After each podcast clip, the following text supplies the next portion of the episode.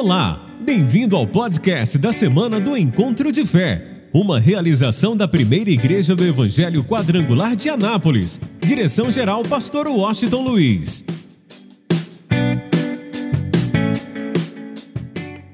Segunda Crônicas, capítulo de número 29. Todo mundo achou? Diz o texto: Tinha Ezequias 25 anos de idade quando começou a reinar e reinou 29 anos em Jerusalém. E era o nome da sua mãe, Ábia, filha de Zacarias. E fez o que era reto aos olhos do Senhor, conforme tudo quanto fizera Davi seu pai. Ele, no ano primeiro do seu reinado, no mês primeiro, abriu as portas da casa do Senhor e as reparou.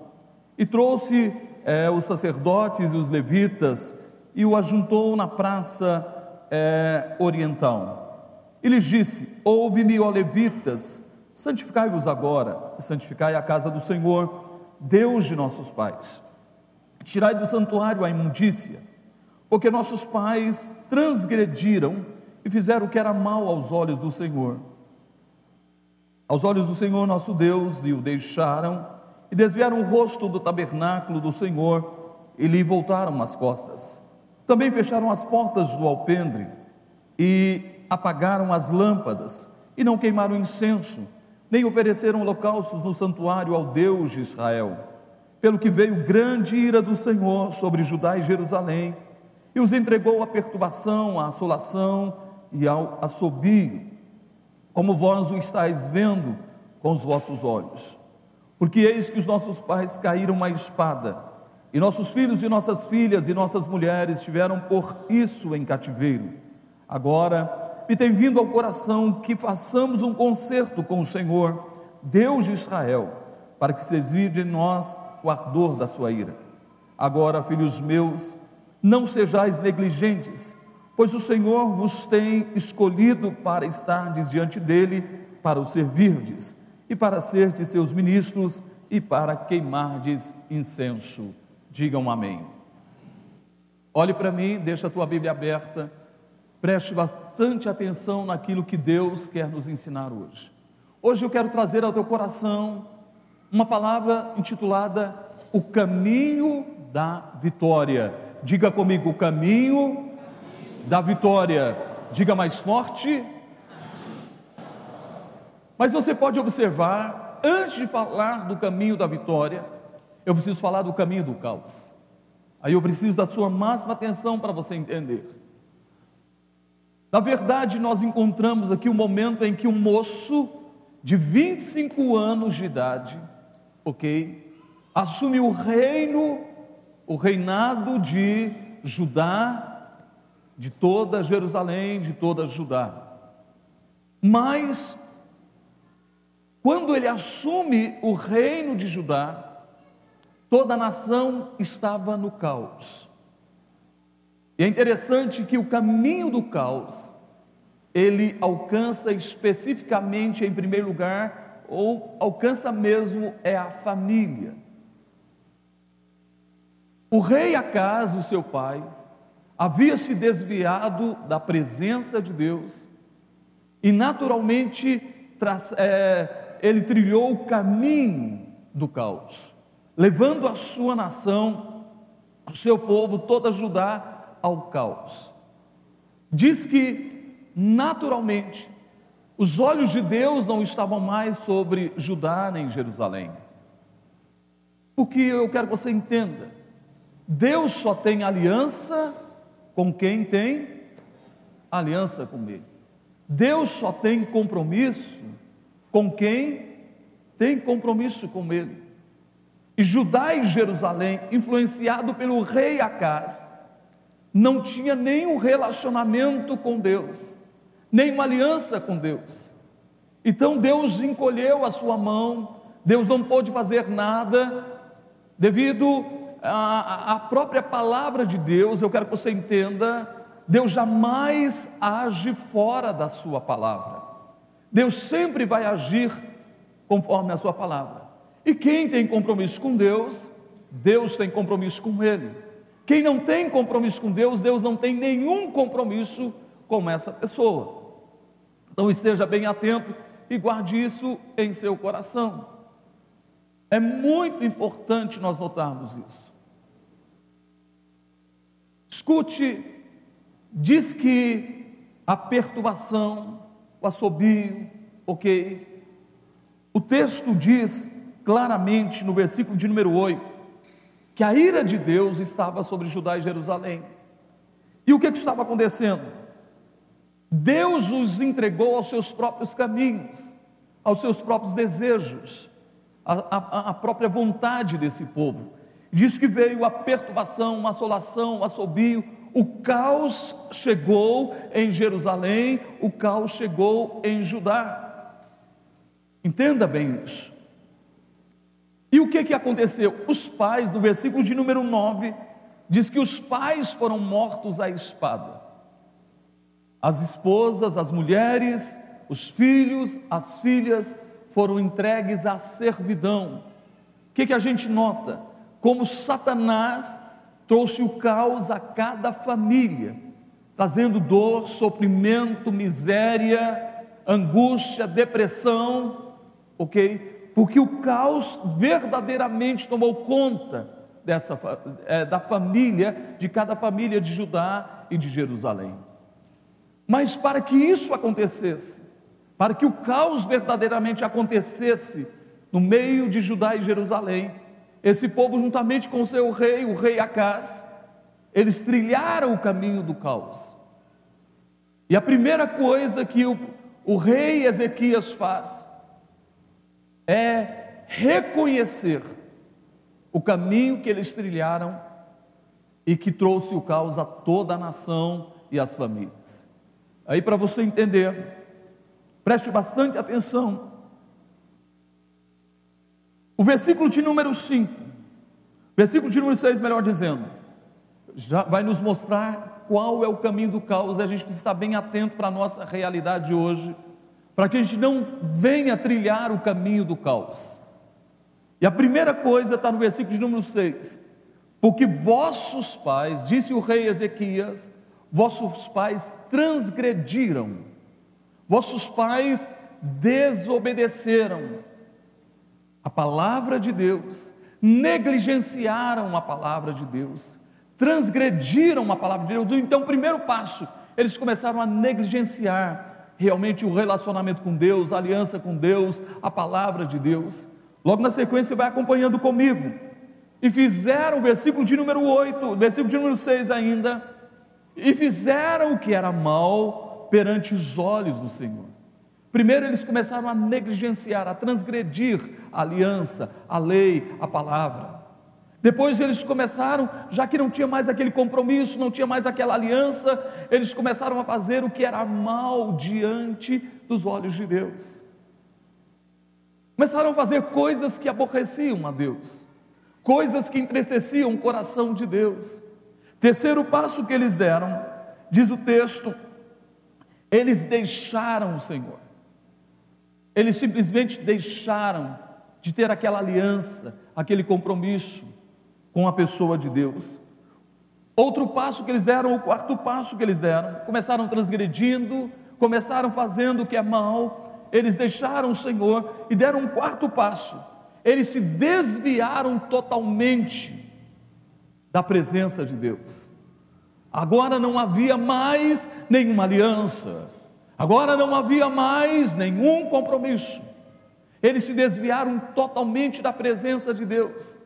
Quinto passo, também está no versículo 6, e você pode anotar, diz o texto: desviaram o rosto do santuário do Senhor. O que, que é isso?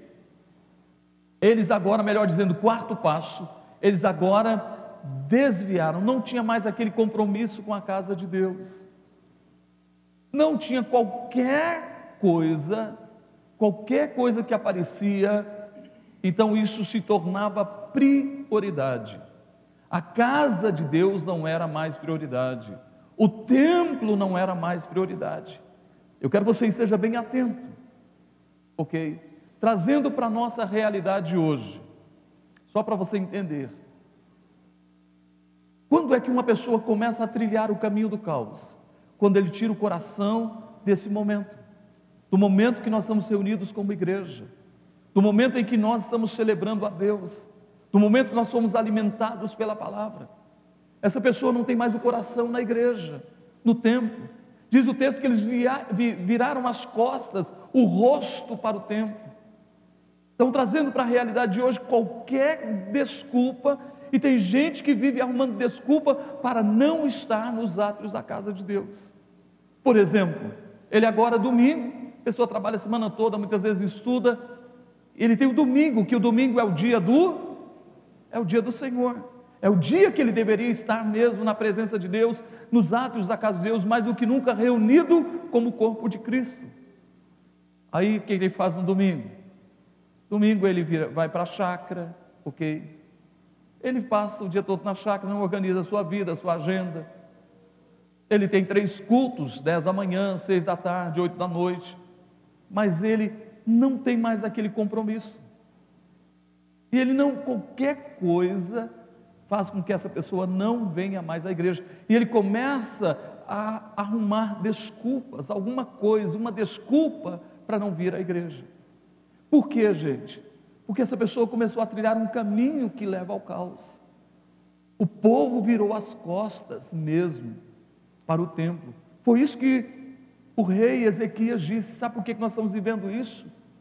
Porque nós estamos negligenciando a aliança com Deus. Sabe por que nós estamos vivendo o caos? As nossas famílias estão perecendo?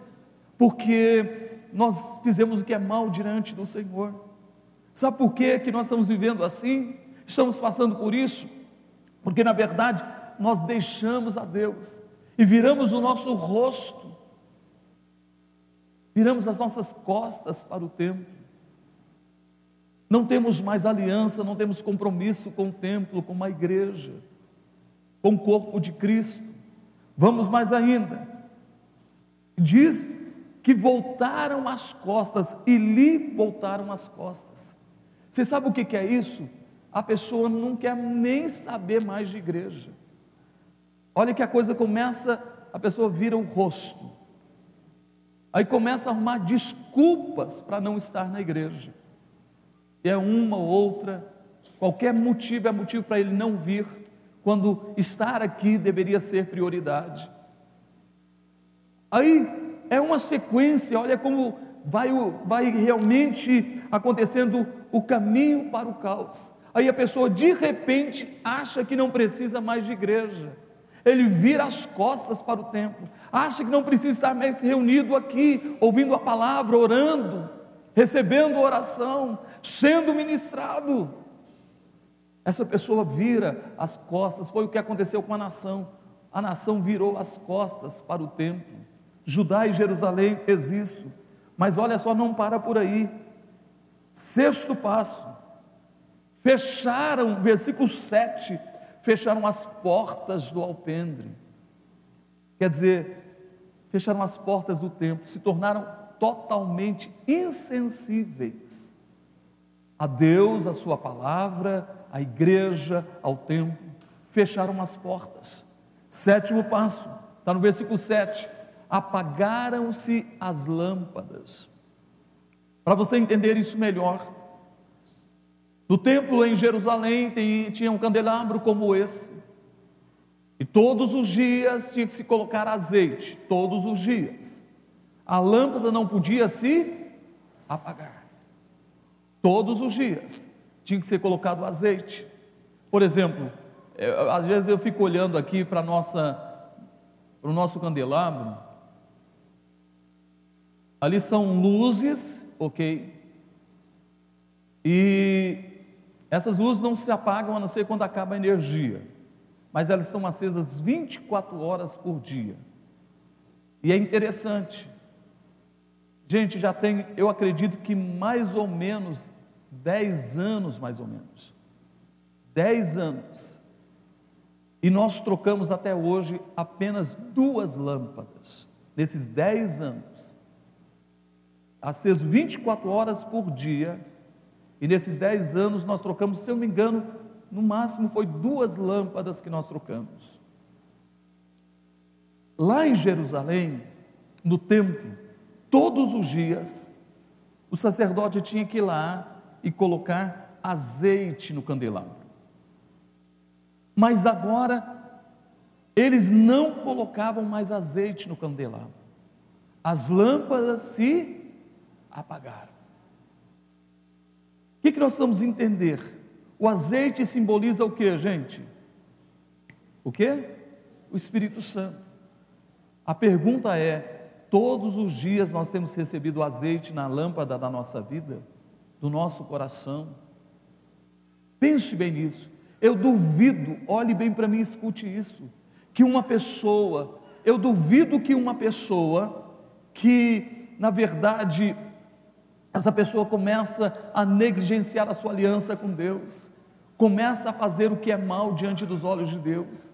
Uma pessoa que começa a deixar a Deus e a sua aliança, uma pessoa que vira o rosto para o templo, vira as costas para o templo, se torna insensível a Deus e a sua palavra. Eu duvido que a lâmpada, o mover, o agir do Espírito Santo é real na vida dessa pessoa a lâmpada dessa pessoa se apaga. Vamos mais ainda, e diz uma outra coisa: e não queimaram incenso. Todos os dias eles tinham que queimar incenso. O que é queimar? O que significa queimar incenso? Significa o que, gente? Oração. Quer dizer, a pessoa perdeu a alegria de orar, o prazer de orar, não ora mais como a gente tem trabalhado na vida da igreja, que todos nós, diariamente, devemos ter o nosso tempo a sós com Deus. Todos os dias nós devemos orar, nós devemos queimar incenso, é falar com Deus, é ler a Bíblia.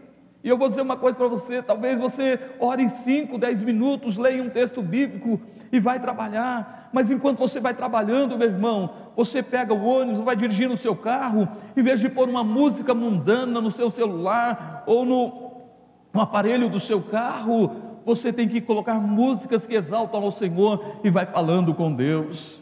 Vai orando, vai conversando com Deus, está lá trabalhando, você está orando, você está falando com Deus, ou em qualquer lugar onde você estiver em casa, ou no trabalho, ou em qualquer lugar, esteja sempre queimando incenso, esteja sempre orando. Mas quando alguém realmente está trilhando o caminho do caos, essa pessoa não tem mais o prazer de orar, não tem mais o prazer de falar com Deus.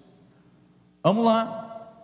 E por último, diz que eles não ofereceram mais holocausto no santuário do Deus de Israel, não ofereceram mais sacrifício, eles não tinham mais compromisso com o altar de Deus, não estavam mais dispostos a oferecer sacrifícios. Então o que, nós vamos entender? Que quando uma pessoa está trilhando o caminho do caos, já que a lâmpada não está acesa, já que ele está insensível à voz de Deus, insensível à palavra de Deus, já que essa pessoa virou as costas para o templo, virou o rosto para o templo do Senhor, então ele não tem compromisso com o altar, ele não é dizimista, ele não é ofertante, porque ele não tem compromisso.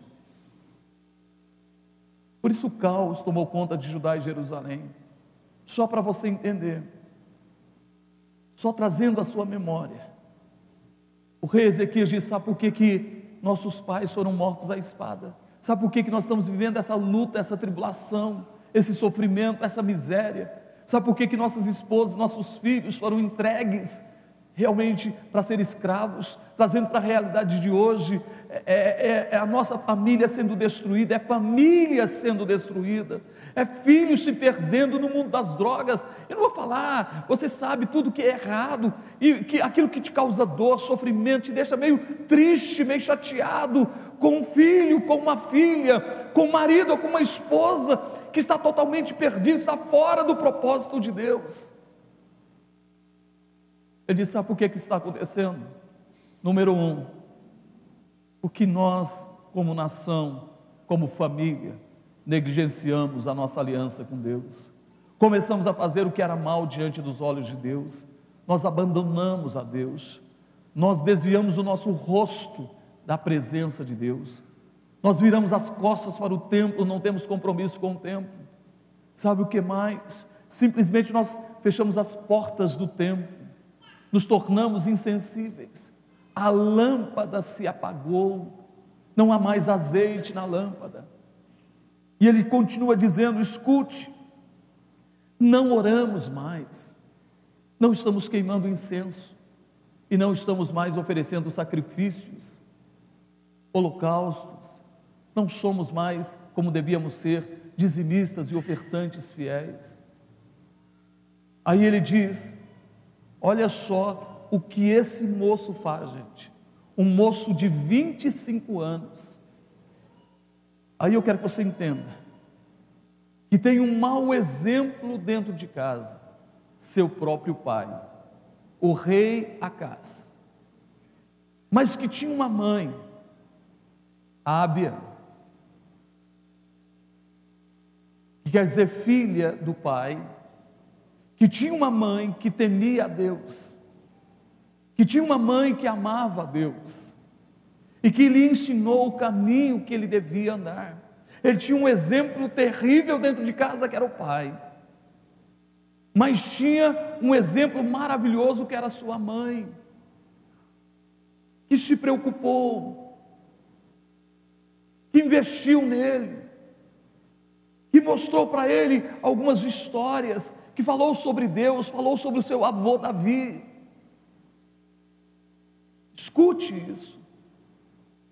Diz a palavra só para você entender. Olha, quantas pessoas não não vivem isso. Eles preferem olhar para o exemplo mau do que para o exemplo bom. Por exemplo, só para você ver como funciona a coisa. Tem gente que de repente se afasta da presença de Deus porque alguém que ele conhece, está na igreja, já desceu as águas do batismo, quem sabe tem até uma posição de liderança na igreja, mas tem um mau exemplo. Aí essa pessoa simplesmente não não adianta servir a Deus, está vendo? Fulano de tal, ir para a igreja, ser crente, para que isso? Olha lá o mau exemplo. Mas ele esquece de olhar que tem muita gente que tem um bom exemplo. O que, que é melhor olhar? Para quem tem um bom exemplo ou para quem tem um mau exemplo? Sabe por que, que muita gente termina se afastando? Por causa de algum mau exemplo. Mas isso é uma desculpa, porque a decisão é pessoal. É pessoal. Eu não posso olhar para os maus exemplos. Eu tenho que olhar para os bons exemplos. Só eu sou responsável pelas minhas escolhas e as minhas decisões mais ninguém. E por isso esse rapaz olha para o seu pai e é um mau exemplo. Mas olha o que diz o texto, acompanhe comigo. Versículo de número 2: E fez o que era reto aos olhos do Senhor, conforme tudo quanto fizera Davi, seu pai. Ele tinha um exemplo terrível na sua vida diária, que estava com ele no dia a dia, que era o seu pai Acás, que levou a nação ao caos, eh, levou a nação a trilhar o caminho do caos, e o caos se instalou em Judá e em Jerusalém.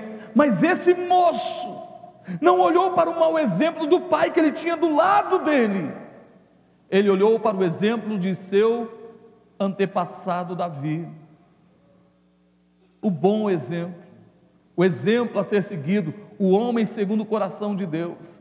E olha o que, que ele faz. No versículo de número 3, diz que no primeiro ano, no primeiro ano, no primeiro mês, ele não esperou passar um ano para ter uma experiência o que fazer, ele já sabia o que tinha que fazer. No primeiro ano, no primeiro mês, olha o que diz o versículo 3: e ele, no primeiro ano do seu reinado, no mês primeiro, o que, que ele fez? Abriu, abriu o que? As portas da casa do Senhor e as reparou. Você viu? Ele toma uma atitude, ele sabe o que ele tinha que fazer. Ele sabe que agora a sua nação precisava trilhar o caminho da vitória, o caminho da eternidade, e não mais o caminho do caos. E a primeira coisa que ele fez foi abrir a porta da casa do Senhor e reparou essas portas. Então, se você quer, se nós queremos viver o avivamento na nossa vida, na nossa casa, se nós queremos o caminho do sucesso, nós precisamos abrir a porta do nosso coração. De verdade. Deixar de ficar pensando coisas, questionando, e abrir as portas do nosso coração para Deus. Como nós precisamos reparar essas portas. Escute bem, alguma coisa que impede a ação de Deus na nossa vida, o mover de Deus na nossa vida. Então Ezequias manda abrir a porta, reparar a porta. Mas ele não para por aí. O versículo de número 4 diz o seguinte: E trouxe os sacerdotes e os levitas. Segunda coisa que ele fez, ele trouxe os sacerdotes e os levitas. Ele entendeu a importância do pastor, da pastora, da liderança como um todo. Sabe qual é a moda hoje? Que a gente não precisa de de pastor. Para que pastor? Eu não preciso de pastor. Eu só preciso de Jesus. Quem precisa de Jesus aqui? Mas quem acredita que ele deixou o anjo da igreja? Para cuidar das suas ovelhas. Porque as ovelhas não são nossas, são de quem? Aí como é que a coisa funciona? Tem gente que acha que não precisa de pastor. Esses dias alguém me liga, pedindo oração, uma visita. Aí eu comentei com a pastora. Era alguém que acha que não precisava de. Precisava de quem? De pastor. Aí quando a coisa apertou, para quem que ligou? Você entendeu? Aí eu cumpri o meu papel como pastor, mesmo sabendo que essa pessoa achava que não precisava de pastor. Por isso, o seu pastor não pode ser o pastor da internet, não, meu irmão. Porque eu duvido que na hora que você estiver passando uma situação difícil, nem o telefone dele você tem. Nem o telefone, você não tem nenhum contato com ele. Quem está me entendendo, diga amém. Não tem jeito de você ligar para ele, ó, oh, estou te ligando, porque eu preciso de que você me faça uma visita, ore por mim. Por isso nós precisamos entender a importância do pastor, do sacerdote. E eu vou mais ainda. Quem é o sacerdote dentro de casa? Quem é, gente? Quem você acha que é o sacerdote dentro de casa? É quem? Vamos lá, bem forte. Quem é? O homem. O homem é o sacerdote dentro de casa. É lógico que a mulher tem a sua função, mas as mulheres estão tomando, na verdade, porque o homem não toma frente, as mulheres estão fazendo. Quem é que ora mais? Quem é mais aliançado, comprometido com a igreja?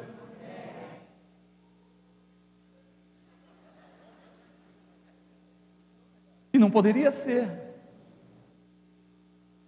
Quem deveria tomar a frente deveria ser quem, gente? Quem é que deveria falar para a família? Ó, pode tomar banho todo mundo para a gente ir para a igreja. Quem deveria ser? Quem está me entendendo? O homem é o sacerdote da família. É lógico que quando ah, o marido não é convertido, aí é a mulher que dá ali até que o homem se converta. E se os pais não são convertidos, quem é o sacerdote dentro da família? Os filhos. Por isso, cada família precisa de sacerdote. Nós precisamos tomar posse da nossa posição como sacerdote. Por isso, a primeira coisa que ele fez, ele reparou a porta, ele abriu as portas, reparou e convocou o sacerdote e os levitas. Vamos mais ainda? Olha o que diz o versículo de número 5. E lhes disse: Ouve-me, ó levitas, santificai-vos. Santificai-vos. O marido tem que santificar pela família, a esposa tem que santificar pela família, pelo, pelo marido, os pais precisam santificar pelos filhos, e os filhos pelos pais. Isso é extremamente importante. Ele disse: santificai-vos. E santificai o que? A casa do Senhor. Eu quero que você entenda: não vai existir caminho de vitória e de sucesso se nós não entendermos isso. Abrir as portas da casa do Senhor, abrir as portas da nossa vida, reparar nesta nossa vida o que precisa ser reparado.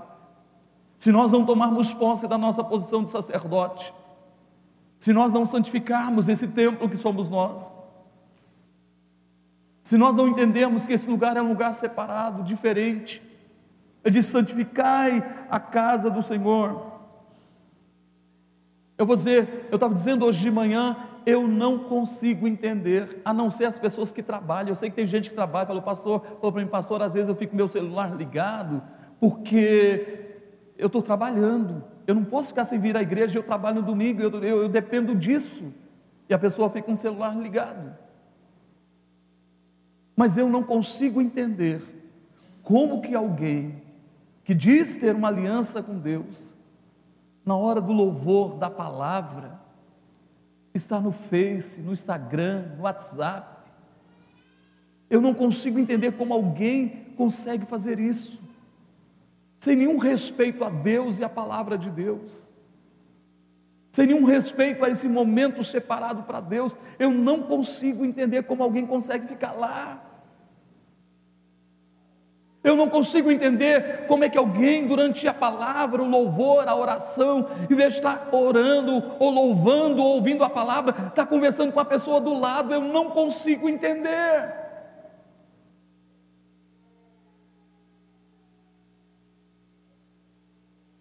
Como, gente?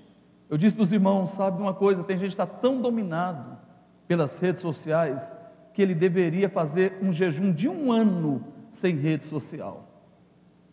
Um ano, um jejum de um ano, sem olhar o WhatsApp, sem olhar Instagram, sem olhar Face, porque ele precisa ser sarado, curado, liberto.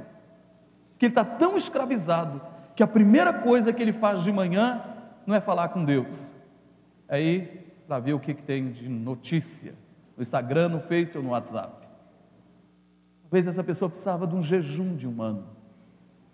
Eu quero que você entenda e guarde isso em, em seu coração santificai a casa do Senhor, Deus de vossos pais, e tirai do santuário a imundícia.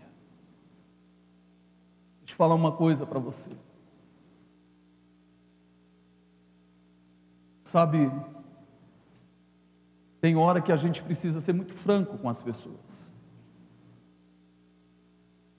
Porque, infelizmente, Estava falando para a pastora, falando hoje de manhã, que às vezes você fala com a pessoa com carinho, ah, você precisa voltar para a igreja, você precisa ter compromisso, você não pode faltar, você não pode se envolver, você precisa se envolver, precisa ter um compromisso mesmo com Deus, amar a Deus. Mas tem hora que você tem que chegar e falar para a pessoa: vem cá, estou te falando como pai, como pai espiritual. Olha para mim e escuta isso o caminho que você está trilhando não é um caminho bom. Não é um caminho nada bom. Por quê? Olha o que, que Deus fez na sua vida. Olha quem você era, o que, você estava passando, e Deus mudou a sua história. Mas agora, você está arrumando desculpa para não estar na igreja. É ou não é verdade? Qualquer motivo você não vem à igreja, você não para para ouvir a palavra, não se alimenta. Pensa bem o que você está fazendo. Você está trilhando o caminho do caos, do sofrimento. Você está deixando a casa vazia. Você está deixando a casa vazia. Quem se lembra do que eu estou falando sabe o que eu estou dizendo. Jesus disse que quando o espírito maligno é expulso de uma casa, ele sai por aí rondando, procurando um lugar para morar, e não achando. Eu quero que você não brinque com a vida espiritual, e não achando uma casa para morar. O que, que ele faz? Ele volta à casa interior, a casa anterior, ele volta lá.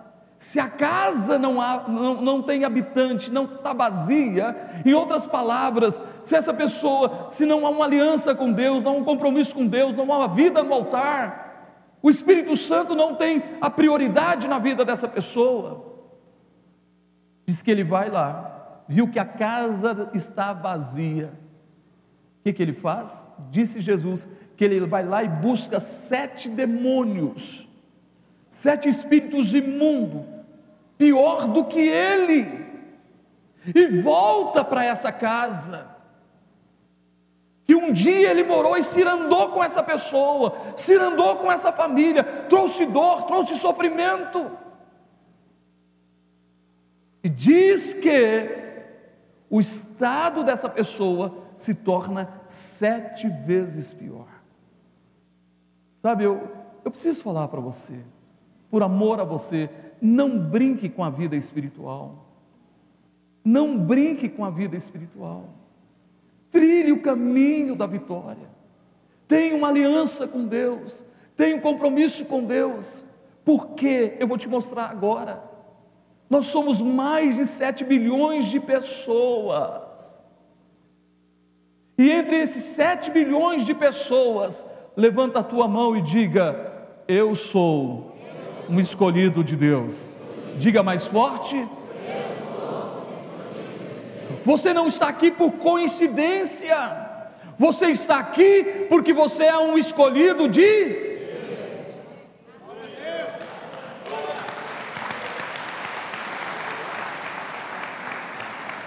Você não está aqui porque você não tem nada para fazer, porque você podia estar em casa, deitado assistindo televisão, ou quem sabe numa chácara, ou em qualquer outro lugar, ou quem sabe num bar da esquina por aí, mas você está aqui porque você é um escolhido de Deus.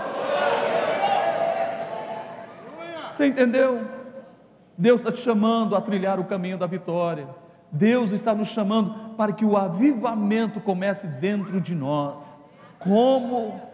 Abrindo as portas do coração, tendo aliança com Deus, reparando na nossa vida o que precisa ser reparado, mudando. Quantos de nós, eu e você, já fizemos tantas coisas erradas na nossa vida, mas a gente precisa abandonar todo o erro e viver uma nova história, viver uma nova vida. Por exemplo, os irmãos que vão descer as águas do batismo hoje, tudo que vocês se, se arrependeram, confessaram, tudo que vocês fizeram de errado, quando vocês descerem as águas do batismo, vai ser sepultado para sempre. E Deus diz: dos teus pecados eu não me lembro mais. É uma nova vida, é novo nascimento. Escute bem, então acompanhe comigo. Olha só o que diz o versículo de número 10. Agora me tem vindo ao coração ele toma uma decisão, ele reconhece o erro, os pecados da sua nação. Ele diz: Agora me veio ao coração que façamos um conserto. Levanta a tua mão e diga: Eu preciso ter uma aliança com Deus.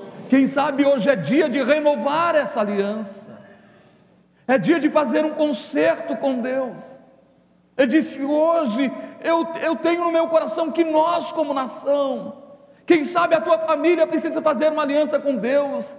Quem sabe toda a tua parentela, toda a tua casa, os teus filhos, ou você em especial, precisa renovar a sua aliança com Deus. Façamos um concerto com o Senhor, Deus de Israel, para que se desvie de nós o ardor da sua ira Agora, olha o que diz o versículo 11: Agora, filhos meus, não sejais, não sejais negligentes. Não negligencie o seu relacionamento com Deus, a sua vida com Deus. Deus é tudo na nossa vida. Olhe para mim, escute isso. Olha, o seu amor por Deus tem que ser maior do que o seu amor pela sua família. O seu amor por Deus tem que ser muito superior ao amor às coisas materiais, à riqueza, ao dinheiro, e nem devemos amar as coisas materiais. A gente não ama coisas, a gente ama pessoas. Quem está me entendendo, diga amém. Tem gente que ama coisas, e nós não devemos amar coisas, nós devemos amar pessoas. Deus não tem o que fazer na vida de alguém que ama coisas. Deus retribui, Deus abençoa quem ama pessoas. O nosso amor por Deus tem que ser muito maior do que o amor que nós temos pela nossa saúde. Se Ele fizer, Ele é Deus. Se Ele não fizer, Ele é Deus. Não importa, o amor que nós temos por Deus deve ser incondicional. Vou repetir: o amor que eu e você temos por Deus tem que ser o quê? Se Ele fizer, eu o amo. Se Ele não fizer, quem está me entendendo? Por isso ele diz: Agora, filhos meus, não sejais negligentes, pois o Senhor vos tem escolhido para estardes, alô, estardes diante dEle. Não, você não entendeu. Que privilégio! Deus me escolheu para estar diante dEle. Quem é Ele, meu irmão? Quem é Ele?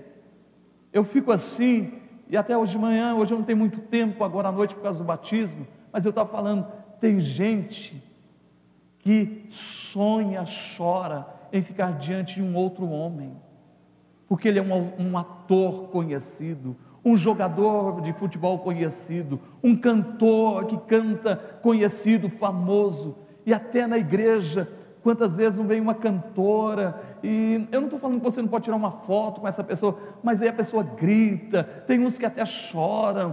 Isso é idolatria ao homem, gente. Você não tem que sonhar em encontrar com ninguém nessa terra, você tem que sonhar em estar diante do Deus Todo-Poderoso. Eu quero que você entenda: é a Ele a honra, a Ele a glória, a Ele o louvor. Tem gente que o máximo da sua vida, não sou contra não, gente, quero que você entenda, não sou tão, tão assim antiquado não.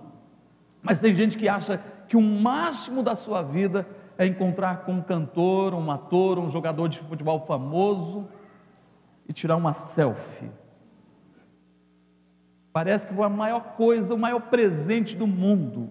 O maior presente do mundo é estar diante do Deus Todo-Poderoso. Vou dizer uma coisa para você: nada disso me deixa achando que é o máximo. Eu, em primeiro lugar, eu tenho um problema seríssimo. Eu sou muito ruim de fisionomia. Muito ruim. E às vezes eu posso encontrar com você, a não ser a pessoa que você convive no dia a dia, e eu já aprendi uma coisa. Quando alguém olhar para mim, eu não sei quem é, talvez no mesmo momento eu não sei quem é, mas eu falo, Olá, tudo bem? Às vezes até fica assim, é paz ou não é paz? A gente tem que falar paz para todo mundo, né? Mas tudo bem, aí, oh, paz, aí, oh, porque às vezes você fala paz, a pessoa não vai entender. Só para você entender como que a coisa funciona e como é, eu não sou muito ruim de fisionomia. Estava chegando no aeroporto de Guarulhos, eu e a família, nós estávamos chegando, e de repente uma pessoa olhou para mim. E eu olhei para a pessoa e disse, tudo bem contigo? Oh, tudo bem, beleza, beleza.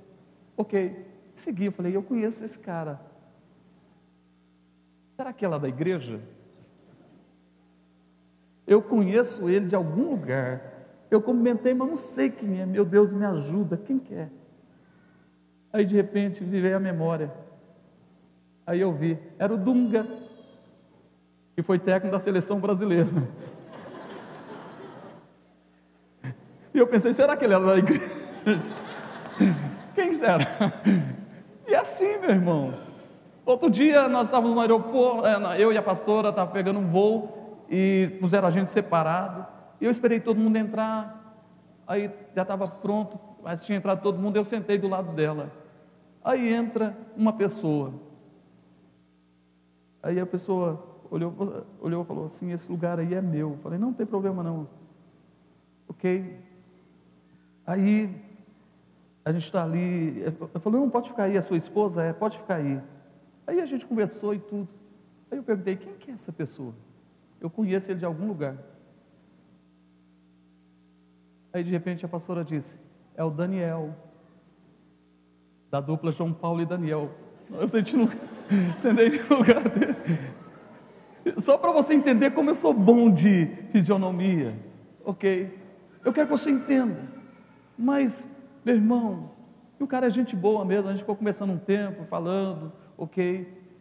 E deixa eu falar uma coisa para você. Nada disso pode nos envaidecer.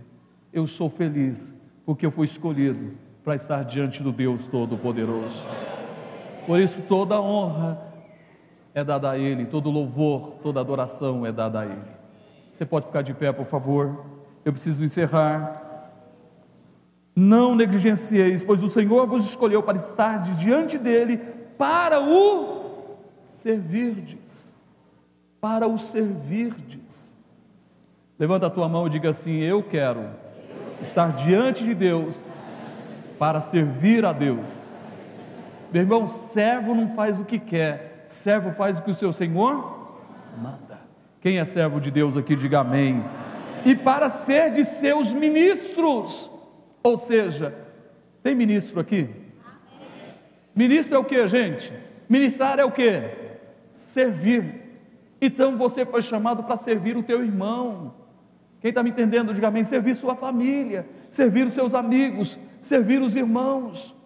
E por último, para queimardes incenso. Quem está me entendendo, diga amém. Para queimardes incenso. Vida de oração. Não existe vida vitoriosa sem oração. Vou repetir: não existe vida vitoriosa sem oração. Não existe avivamento na minha vida, na tua vida, na igreja, na cidade, na nação, se não existir o que? Oração. Eu preciso orar por você para que o teu milagre se torne uma realidade. Você precisa de um milagre? Quem precisa de um milagre? Levanta a tua mão, por favor. Jesus é maravilhoso. Quem acredita que Ele é maravilhoso, diga amém. Então levanta a tua mão, erga a tua voz, só o coro declare bem forte. Maravilhoso. Hoje eu vou chamar Jesus maravilhoso. Hoje eu vou chamar Jesus maravilhoso. Maravilhoso. Maravilhoso. Só quem precisa de um milagre, só quem crê neste Deus Todo-Poderoso, erga a tua voz e declare: Hoje eu vou chamar Jesus Maravilhoso.